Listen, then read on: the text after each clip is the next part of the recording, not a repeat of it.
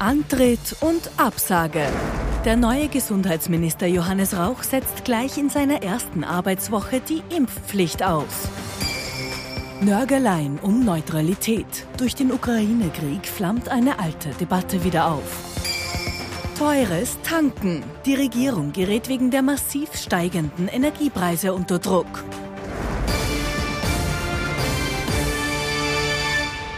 Und ich wünsche Ihnen einen angenehmen Sonntagabend. Freue mich, dass ich Sie wieder zu unserem politischen Wochenrückblick begrüßen darf. In dieser Woche hat es wieder ganz besonders viele hohe Omikron-Ansteckungen gegeben. Deswegen darf ich mich heute aus dem Nachbarstudio melden. Wir gehen auf Nummer sicher. Und bei uns im Studio, wie gewohnt, am Sonntagabend unser Politikexperte Thomas Hofer. Schönen guten Abend. Schönen guten Abend, Herr Knapp. Und unser Meinungsforscher Peter Eick. Auch Ihnen einen schönen Sonntagabend. Recht herzlich willkommen. Schönen guten Abend, hallo. Erstes Thema ist der neue Gesundheitsminister bei uns in der Sendung. Ja, Sie haben richtig mitgezählt, mittlerweile schon der dritte Gesundheitsminister seit Beginn der Pandemie. Johannes Rauch heißt, er kommt aus Vorarlberg und er hat nicht nur einen herausfordernden Job, sondern auch ein schweres Erbe. Stichwort Impfpflicht. Am Dienstag in dieser Woche wurde er angelobt. Trotz flotter Turnschuhe als Einstiegsgeschenk hat Johannes Rauch auf den ersten Metern seines neuen Gesundheitsministerlebens keinen Lauf. Die Corona-Neuinfektionen erreichen nach den massiven Öffnungsschritten ein neues Allzeithoch.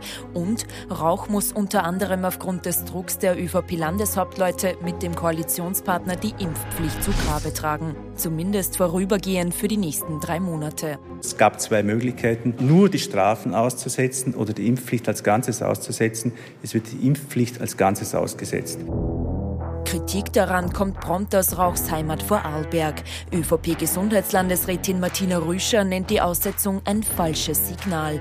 Die Opposition geht noch weiter. Zuerst Impfpflicht ja, dann plötzlich Pflicht nein. Zuerst testen ja, dann testen nein. Äh, zuerst Regeln ja, plötzlich überhaupt keine Regeln, trotz Rekordinfektionszahlen gestern 50.000 pro Tag. Da kennt sich niemand mehr aus. Wenn ich mir die Windungen der ÖVP-Landeshauptleute insbesondere anschaue, ja, dann schauen die schon bald aus wie das Gewinde eines Korkenziehers. Bleibt abzuwarten, ob sich der neue Gesundheitsminister ebenso wie eine Fahne im Wind dreht oder er den Landeshauptleuten Paroli bieten kann. Genug Erfahrung mit türkisen Länderchefs hätte der ehemalige Vorarlberger Landesrat zumindest. Herr Hofer, hat der neue Gesundheitsminister in dieser Woche da schon den ersten Punkt gemacht, dieses unliebsame Geschenk der Landeshauptleute, diese Impfpflicht, dass er die gleich in der ersten Arbeitswoche mal vom Tisch wischt? Er, er musste das Ganze wohl vom Tisch wischen. Einen Punkt hat er nicht gemacht aus meiner Sicht, sondern äh, es war quasi sozusagen die erste geplante Unsicherheit da drinnen. Äh, denn wenn man sich die Pressekonferenz, die jetzt im Bild war, im Beitrag angeschaut hat, ähm, dann hat man sein Unwohlsein durchaus gemerkt. Da hat man gesehen, äh, dass er sich schwer tut mit den Ergebnissen der Kommission. Ähm, der echte Lackmustest kommt dann in drei Monaten, äh, spätestens wenn dieser neue Bericht vorgelegt wird.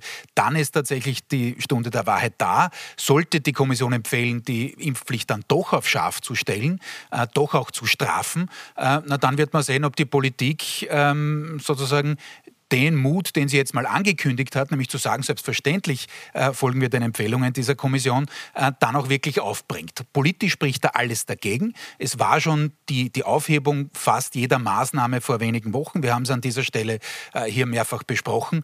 Schon so, dass das stimmungsgetrieben war und nicht datengestützt. Und da wird man dann sehen, ob er dann in drei Monaten äh, das durchbringt. Es ist in dieser Woche für ihn, in seiner Antrittswoche quasi schon einiges Negative passiert, denn auch äh, diese Farce, zumindest zumindest laut Standard äh, war das so, rund um die Corona-Kommission, wo man zuerst einen härteren Beschluss ähm, eigentlich fällen wollte in Richtung Wiedereinführung einiger Maßnahmen, wo man dann offensichtlich nach einem Anruf von wo auch immer her äh, gesagt hat, jetzt gehen wir es doch ein bisschen billiger. Das lässt natürlich tief blicken und zeigt, wie schwierig dieses Verhältnis der Politik mit der Wissenschaft und übrigens auch umgekehrt ist. Wenn es nämlich so war, dass das in der Kommission dann quasi verwässert wurde nach diesem Anruf, äh, na dann müssen sich vielleicht ein paar Kommissionsmitglieder auch die Frage stellen, ob sie nicht äh, die Kommission dann besser verlassen, wenn sie nämlich nicht zu diesem Ergebnis wirklich auch stehen wollen. Hi, kommen wir nochmal zum neuen Gesundheitsminister zurück. Neuer Mann, neues Glück, könnte man meinen. Dritter Gesundheitsminister zu Beginn der Pandemie. Hat Johannes Rauch äh, Ihrer Einschätzung nach äh, das Zeug dazu, da endlich das Steuer rumzureißen im Gesundheitsressort? Mein Gott, ja, er bringt viel Erfahrung mit ähm, äh, aus, der, aus, der, Landespolitik. Äh, er, er, ist, glaube ich, ein, ein, ein ruhiger und, und, und, sachlicher Politiker. Er hat in, in der Vergangenheit nie ähm, mit irgendwelchen Schnitzern oder sonstigen Fehltritten auf sich aufmerksam gemacht. Also sicher ist er ein politischer Profi. Aber wir haben schon Aber so er hat viel. in einer anderen Liga gespielt, entschuldigen Sie. Das ja, naja, anderes, ne? ja, also, naja, ist ganz so schlimm darf man das jetzt auch nicht sehen. Also, auf Vorarlberg ist, ist nicht die dritte, super, vierte Liga. Frage, ja ähm, um es im, im Fußballerischen zu sagen. Ähm, aber Sie haben vollkommen recht, wir haben schon immer ein paar ähm, Menschen nach Wien kommen, äh, gehen gesehen und die sind dann ähm, ausgerutscht auf dem, wie es immer so schön heißt, glatten Wiener Parkett. Aber es ist ja nicht nur dieses glatte Wiener Parkett, sondern es ist halt eine Pandemie, es ist eine sehr, sehr herausfordernde Situation. Und da kommt jetzt, eigentlich war der Wechsel ja gar nicht so schlecht, weil man hat die Impfpflicht sistiert und damit hat es den Wechsel auch beim Gesundheitsminister gegeben. Da hätte man äh, gut wegstarten können. Aber jetzt, Kollege Hofer hat es angesprochen, diese Verwerfungen wieder, ja, nein, wir machen dies, wir machen das, na, vielleicht machen wir es doch nicht. Das ist natürlich wieder mal denkbar schlecht. Bitte, Herr Hofer. Ja, vielleicht äh, gehe ich darauf kurz noch ein. Das Asset, das er sicher mitbringt, und zwar nicht nur fürs Gesundheits-, sondern auch fürs Sozialministerium, ist, Kollege Eick hat es angesprochen, dass er die Länder kennt, äh, dass er die Denke der Länder kennt. Und die Länder sind auch für die Sozialhilfe, auch für die Pflege ganz wesentliche Ansprechpartner. Das, was Sie ansprechen, quasi von der Landes- in die Bundesliga, na, das ist schon ein Punkt. Und da hat er natürlich schon die steife Brise auf bundespolitischer Ebene gleich in der ersten Woche schon auch gespürt. Also da ist man schon deutlich ausgegangen aufgesetzter. Aber er bringt natürlich deutlich mehr politische Erfahrung mit als sein Vorgänger Wolfgang Mückstein. Kann man sagen, das ist jetzt keine große Kunst, das stimmt schon. Ähm, aber wird man sehen. Wie gesagt, ich glaube, äh, er hat jetzt versucht, mal keinen Konflikt in der Regierung heraufzubeschwören. Könnte einer kommen, jetzt dann in wenigen Wochen, Ende März, äh, wenn es darum geht, wie geht das Testregime weiter. Da gab es schon auch deutliche Unterschiede zwischen ihm, also was Rauch gesagt hat, und was heute äh, in der Pressestunde der Finanzminister gesagt hat. Auch ein Vorarlberger, also da gab es auch schon ein paar äh, Unschärfen, wird man sehen, wie sich das einspielt. Klar ist, dass er offensiver werden muss auf Seiten der Grünen, gerade eben was Sozialagenten und die ganzen Folgen des Krieges, der Pandemie äh, angeht, was nämlich äh, eben sozialpolitische Gegensteuerungsmaßnahmen angeht. Wenn wir noch kurz beim Thema Impfpflicht bleiben. Heftige Kritik am Umgang der Regierung mit der Impfpflicht hat es vom ehemaligen Bundespräsidenten Heinz Fischer gegeben, hier im ATV-Interview. Die Tatsache, dass man genau an dem Tag, wo die, die Zahlen der Infektionen besonders äh, hoch sind, äh, von einer Impfpflicht, die man noch vor äh, zwei Monaten oder drei Monaten als unumgänglich bezeichnet hat, das ist nicht gut. Das, das ist für, auch für die Bevölkerung schwer nachvollziehbar. Herr Eick, hat der ehemalige Bundespräsident wirklich das Ohr ganz nahe beim Volk? Wir denken, Österreicherinnen und Österreicher haben das für uns abgefragt? Naja, also äh, das, das, das, das Ohr sicher nahe am Volk, weil er halt ein alter Profi ist und weil er weiß, ähm, Verlässlichkeit ist die wichtigste Währung in der Politik. Ähm, wir haben das jetzt mal abgefragt äh, für die Kollegen vom Profil, ähm, wie man sich denn an die, an die Regeln hält und sehen da eine ganz, ganz äh, deutliche Veränderung, nämlich jene, wir werden das jetzt im Insert sehen, das ist der Balken ganz links.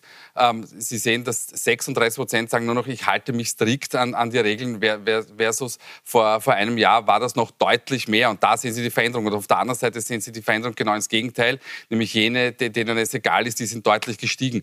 Und das ist schlicht und ergreifend natürlich zurückzuführen auf diese, diese Hü-Hot-Politik, ähm, die während der Corona-Pandemie äh, gepflogen und weiterhin gepflegt wird. Das ist das Problem. Natürlich gibt es auch Menschen, die sagen, ach, das ist jetzt nicht mehr so schlimm und das ist eine Grippe und, und auf den Intensivstationen, das ist alles, alles in Ordnung.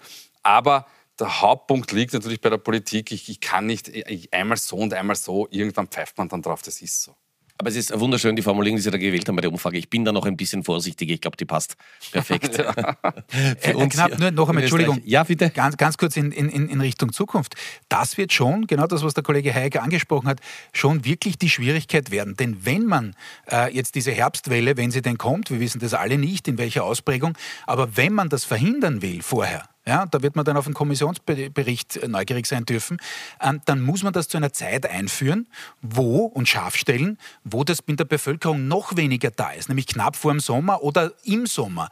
Äh, viel Spaß bei der aktuellen äh, Ausrichtung der Politik, die sehr auf Umfragen schaut. Nichts gegen den Kollegen Eick, aber die Umfragen sind einfach äh, der Maßstab, die Leitlinie für eher alles. Ähm, gibt Ausnahmen, aber bei den meisten ist das so. Da schaue ich mir an, wie man dann über den eigenen Schatten springt und sozusagen die schlechte Botschaft überbringt in einer Zeit, Zeit, wo die wirklich dann quasi niemand hören will. Und da können wir dann schauen, was Johannes Rauch wirklich drauf hat. Und das werden wir dann kommentieren hier in der Sendung. Kommen wir zum nächsten Thema. Der Krieg in der Ukraine geht unvermindert weiter und äh, der Krieg zwischen Russland und der Ukraine führt auch in dieser Woche zu heftigen Debatten im Parlament. Und das Thema ist natürlich ein ganz, ganz heißes Thema, wie immer in Kriegszeiten, nämlich die Neutralität Österreichs. Sie ist wie die heilige Kuh, die eigentlich nie angetastet wird. Österreichs Neutralität wird diese Woche trotzdem weiter heiß diskutiert. Moskau wirft Wien vor, im Ukraine-Krieg nur scheinbar neutral zu sein. Daraufhin fordert ÖVP-Urgestein und Ex-Nationalratspräsident Andreas Kohl, überhaupt darauf zu pfeifen und etwa der NATO beizutreten, um im Falle eines Angriffs nicht allein dazustehen. Die SPÖ ist dagegen. Ich will das nicht. Ich will nicht, dass österreichische Soldatinnen und Soldaten an anderen Kriegen hier teilnehmen müssen. Das wäre aber die Pflicht, wenn Österreich NATO-Mitglied wäre. Die Pflicht des ÖVP-Bundeskanzlers sei es, sich klar zur Neutralität zu bekennen, fordert die SPÖ-Chefin. Das Bekenntnis Nehammers kommt zuerst per Tweet und später im Parlament. Er sieht die Aufgabe Österreichs darin, Brücken zu bauen. Aber auch klar zu machen, dass wir uns nicht verschweigen, wenn Leid und Elend in unserer Nachbarschaft unmittelbar vor der Tür sind. Das ist gemeinsame Verpflichtung und aus meiner Sicht auch gemeinsamer Anspruch, auch im Sinne unserer Neutralität, die war die ist und bleiben wird. Im Parlament steht sie derzeit nur für die Neos zur Debatte. Sie fordern einmal mehr ein europäisches Heer. Gerade jetzt ist der Zeitpunkt gekommen, tatsächlich viele angestaubte Dogmen über Bord zu werfen. Über Bord werfen will die Neutralität aber der Großteil der österreichischen Bevölkerung keinesfalls. Und da hat Peter Heig auch Zahlen mit, die schauen wir uns gleich im Detail an. Möchte aber mit Ihnen beginnen, Herr Hofer. Österreich war neutral, Österreich ist neutral und Österreich wird neutral bleiben. Äh, ist Karl Nehammer damit, äh, ist ihm damit gelungen, einen Schlussstrich unter dieses Thema zu ziehen einmal? Naja, man, man, muss in der vergangenen Woche beginnen, denn da ist ihm was rausgerutscht, unter Anführungszeichen, auch wenn es von der Wahrheit jetzt nicht dramatisch weit weg war. Er hat nämlich gesagt, die Neutralität war irgendwie aufgezwungen. Und damit hat eine Debatte losgetreten, die er nicht lostreten wollte. Er hat grundsätzlich sehr gut reagiert auf die Ukraine-Krise, würde ich sagen, hat das durchaus authentisch rübergebracht. Da war er eher daheim als bei so mancher anderer innenpolitischer, wirtschaftspolitischer Debatte. Das muss man sagen. Aber da hat er sich eine Tür aufgemacht, ähm, wo er dann sofort gemerkt hat und die ÖVP sofort gemacht, gemerkt hat, hoppala, äh, da wird es ein Problem, weil da kommen dann SPÖ, FPÖ etc. rein und sagen, na, die, der spielt mit der Neutralität, der stellt das in Wahrheit in Frage. Dann kommt obendrauf auch noch der altvordere äh, Andreas Kohl aus der eigenen Partei und sagt, gut, entweder NATO oder Europaarmee. Und das ist natürlich, der Kollege Heik kann es dann besser ausführen, natürlich dramatisch unbeliebt in Österreich. Äh, jetzt hat er in dieser Woche, Nehammer nämlich, der Kanzler, versucht, das Ganze zurückzukriegen, also den Geist wieder zurück in die Flasche. Und es ist halbwegs gelungen, muss man sagen. Also quasi nach dem alten vatikanischen Prinzip, abgewandelt auf Österreich, Kanzler Karl Locuta, causa finita. Äh, in der ÖVP gibt es seither keine abweichende Meinungen mehr. Ähm, das wird wahrscheinlich auch so bleiben. Wo es noch diskutiert wird, ist von medialer Seite. Also es gibt ähm, äh, Medien wie das Profil, wie auch durchaus die Kronenzeitung äh, interessanterweise, die für eine ergebnisoffene Debatte eingetreten sind. Aber so wirklich abgehoben ist es nicht. Wie gesagt, da hat er etwas, was man in der Politiksprache Agenda Cutting, also das Abschneiden eines aufkeimenden Themas, das unangenehm werden kann für die ÖVP und auch für den Kanzler, äh, bislang zumindest äh, nicht so schlecht geschafft. Ganz kurze Nachfrage noch an Sie, Herr Hofer, als Politik- und Vatikan-Experte. Haben Sie Erklärung, warum Andreas Kohl da ausgerückt ist mit äh, diesem NATO-Vorschlag? Also ich glaube, das ist in ihm drinnen. Ich glaube, dass das ja durchaus, und ich bin ja dafür, also es ist jetzt keine Frage, wofür ich bin, sondern die Geschichte ist, natürlich kann man das angesichts der Ereignisse diskutieren. Nur, es kommt in der Bevölkerung ganz falsch an. Äh, aber es zeigt halt einmal auch, äh, und zwar egal welches Thema es ist, dass wir sozusagen ein Für und Wider, ein emotionsfreies, wo man sagt, na, was, was ist eigentlich da gescheit, äh, das nicht mehr machen kann. Ich glaube, das ist tief in Andreas Kohl drinnen. Das war ja auch nicht ganz neu. Erinnern wir uns äh, zurück an die äh, Ära Wolfgang Schüssel. Auch damals wollte man natürlich einige heilige Kühe, wenn schon nicht schlachten, aber doch andiskutieren, von den Mozartkugeln bis zu den Lipizanern und sonstiges. Ja. Und natürlich ist sozusagen diese Debatte von wegen NATO etc. in der ÖVP immer ein heißes Eisen gewesen. Und da hat halt Andreas Kohl gesagt, ange, also angesichts dieser Entwicklungen äh, ist es legitim, darüber zu diskutieren. Dass das äh, in die Parteilinie und vor allem in die Neutralitätseinstellung äh, der Österreicherinnen und Österreicher nicht reingepasst hat, das ähm, war dem ehemaligen Nationalratspräsidenten dann offensichtlich nicht so wichtig. Wissen musste er, was das auslöst. Da ist er Profi genug. So, jetzt machen wir das, was Politiker sehr, sehr gerne machen. Wir fragen mal den Meinungsforscher, wie kommt er das an? Wie kommt denn so ein, Politiker eine Diskussion äh, über einen möglichen NATO-Beitritt Österreichs, abgesehen davon, also, wie unmöglich das auch wäre unter momentanen Verträgen. Aber wie käme denn das an? Naja, wie käme das an? Das käme natürlich gar nicht an. Also nämlich weder der NATO-Beitritt, äh, wir werden das jetzt gleich äh, sehen im Insert, ähm, äh, das haben wir wieder fürs Profil gemacht. Ähm, also eine überbordende Mehrheit sagt, ein NATO-Beitritt kommt natürlich nicht in Frage. Wir haben die Frage noch versehen mit ähm, der NATO-Beitritt, der, Beitritt, der auch gleichzeitig natürlich die Aufgabe der Neutralität nach sich ziehen würde. Es wäre eigentlich ein klassischer, klassischer österreichischer Vorgangsweise, sagt, ah, wir bleiben neutral, gehen aber trotzdem zur NATO. Aber ich glaube, das werden sogar wir nicht hinbekommen. Und wir haben vor zwei... Das ein schönes Ziel, ja? ja wir haben vor zwei Wochen ähm, auch für heute die Neutralitätsfrage gestellt und auch die ist in, in Stein gemeißelt. Und jetzt muss man eins schon dazu sagen, 70 Jahre lang hat man die immerwährende Neutralität zur Staatsdoktrin erhoben. Man hat damit auch Krisen gut bewerkstelligt.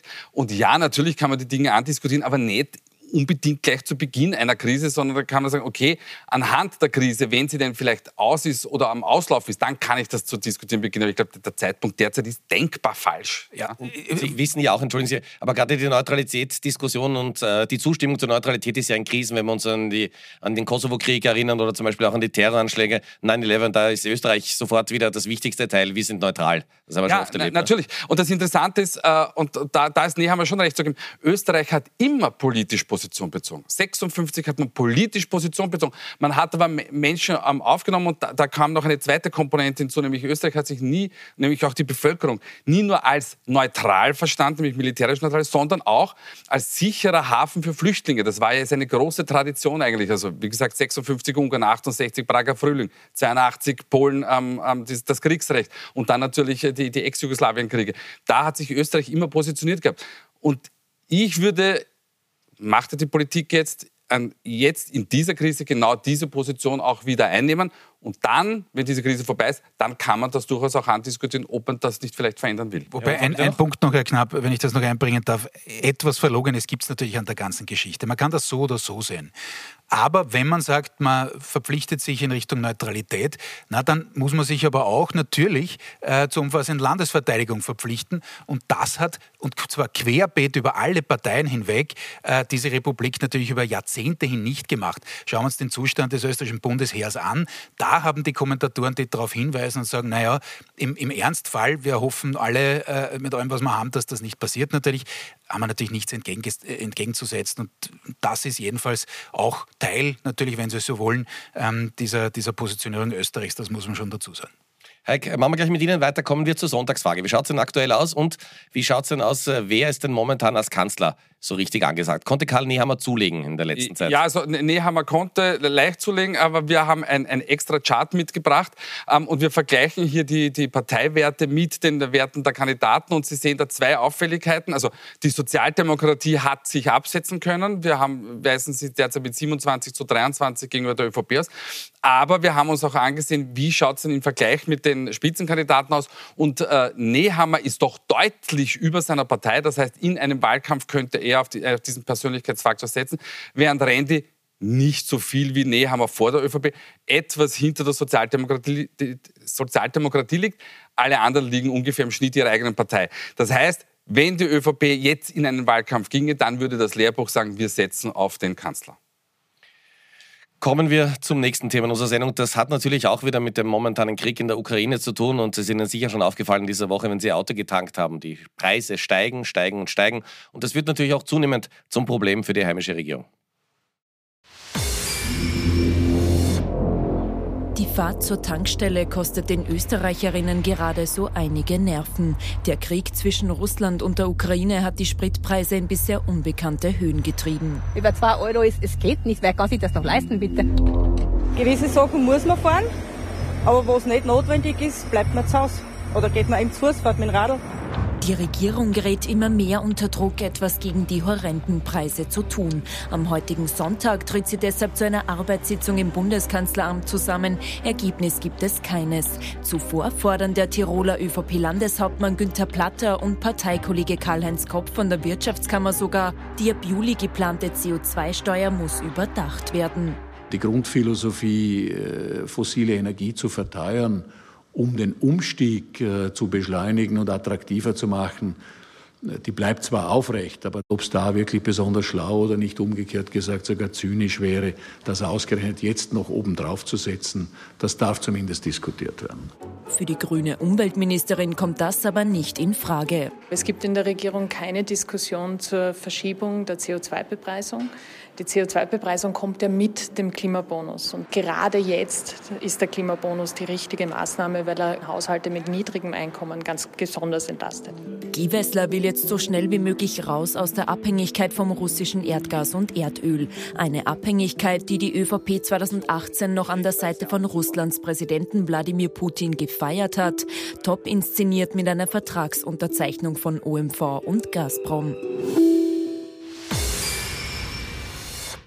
Herr Hofer, ist das und wenn ja, mit welchen Schmerzen für die Grünen überhaupt verkraftbar? Doch wieder zurück, ein Raus aus der CO2-Steuer. Nein, das ist für die Grünen nicht verkraftbar, das ist wohl auch nicht verhandelbar. Also da wird man vieles andere zuerst machen, als dieses eine äh, Pilotprojekt und Leuchtturmprojekt wieder zurückzunehmen. Ähm, die Regierung steht insgesamt da vor zwei echten Problembereichen. Der eine, der ist angeklungen im Beitrag, das ist das Interne. Man hat ja auch gesehen, wie blank da die Nerven liegen, ähm, denn der grüne Vizekanzler ist ja auch dann gegen die Wirtschaftskammer ähm, äh, tatsächlich vorgegangen, indem er gesagt hat, quasi zwar mit Verweis auf die, die Putin-Ausrichtung, äh, die frühere und, und die Russland-Ausrichtung der, der, der, Wirtschaft vielleicht oder Teilen der Wirtschaft, so quasi die, die Schleimspur am roten Teppich und so. Also es war recht heftig, muss man sagen. Ähm, da ist also sehr viel Emotion drinnen. Also, Partei, also innerhalb der Koalition wird das nicht so einfach. Und dann, und das ist das viel größere Thema, Herr Knapp, äh, das wird natürlich ein Thema sein, die Teuerungsgeschichte, und zwar nicht nur beim Thema Sprit und Heizen, sondern bei allen anderen äh, Bereichen des Lebens in Wahrheit auch.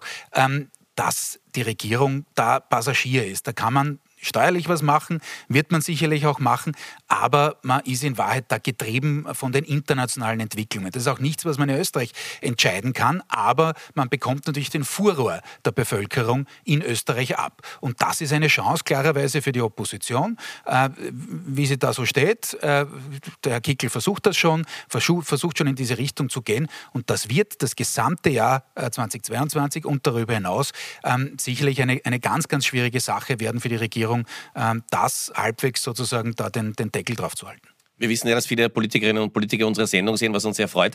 Aber Herr Heik, äh, abgefragt ist, was finden denn die Österreicherinnen und Österreicher am sinnvollsten? Was sollte man denn machen in der momentanen Ja, Situation? und das ist etwas, also das haben wir für die Kollegen von heute gemacht. Mhm. Ich glaube, das kann man dann in morgen in heute lesen, wenn man es okay. unbedingt möchte. Ähm, es sprechen ja alle von dieser CO2-Verschiebung. Und wir haben dann aber noch abgefragt, wie wäre es denn mit einer Senkung auf, auf, von, von der Steuern auf, auf Gas ähm, ähm, oder auf Benzin? Ähm, und da tendieren die Menschen dazu zu sagen, naja, wenn, dann hätte ich gerne eine Steuererleichterung auf, auf, auf Gas und Strom. Warum? Weil mich das natürlich alltäglich berührt. Die CO2-Steuer, die ja noch nicht einmal eingeführt ist, die zu verschieben, das ist ungefähr so, als würde ich jemandem etwas erleichtern, was er noch gar nicht hat. Ähm, dementsprechend ist es schwer vorstellbar und die, die Menschen sagen, wenn mir was hilft, dann diese Steuer Preissenkung auf Strom und Gas, das hilft im alltäglichen Leben viel eher. Aber jetzt haben wir gesehen, Herr Hofer, da ist nichts rausgekommen bei dem Energiegipfel. Muss die Regierung jetzt nicht schneller mal zumindest eine Maßnahme verkünden? Ja, und das wird sie auch, ganz sicherlich. Nur die Regierung hoppelt wie bei anderen Geschichten davor. Äh, Energiekostenausgleich gab es ja schon mal einen jetzt. Ja, der ist auch ja, nicht doch, so astrein durchgegangen. War, ne? Nein, aber sie hoppelt immer hinterher. Äh, ich bin jetzt nur ein bisschen vorsichtig, da jetzt sozusagen mit dem Holzhammer rein zu analysieren. Warum? Weil das einfach nicht nur in Österreich entschieden wird. Da ist man Passagier, egal jetzt wer in der Regierung sitzt. Das soll jetzt niemanden exkulpieren und entschuldigen, schon klar, aber da ist man immer hinten nach und, und wahrscheinlich ist jede Maßnahme am Ende des Tages äh, irgendwo nur der, der Tropfen auf den heißen Stein. Die letzte Minute, Sie kennen unsere Sendung wie gewohnt, die Top und Flops. Die letzten 30 Sekunden hat Peter Eick, die ersten 30 Thomas Hofer. Wer ist in dieser Woche besonders positiv aufgefallen und wer hätte es durchaus besser machen können? Ja, also ich, okay. ich beginne mit meinem Flop. Das ist die Frau Kneißl. Ähm, sie hat sich beworben offensichtlich für den Marie-Antoinette-Orden des 21. Jahrhunderts mit deplatzierten Aussagen. Sie hat sich selber als Flüchtling bezeichnet, die aus Österreich hat flüchten müssen. Das ist einfach nur jenseitig und deswegen Flop der Woche. Ähm, Top der Woche geht in Richtung Journalismus und zwar zweigeteilt. Einmal in Richtung, äh, das ist ein Wehrschütz, der einen wie immer konstant sensationellen Job macht.